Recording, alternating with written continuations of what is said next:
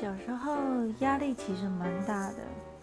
可能也因为这样，所以现在如果可以自己做主的话，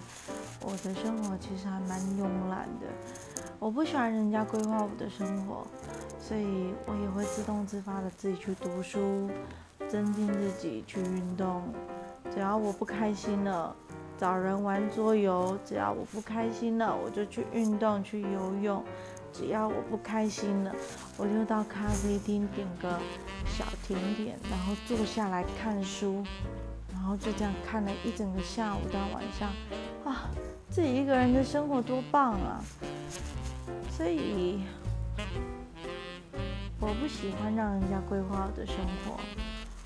我倾向把自己过得开心一点、快乐一点、慵懒一点。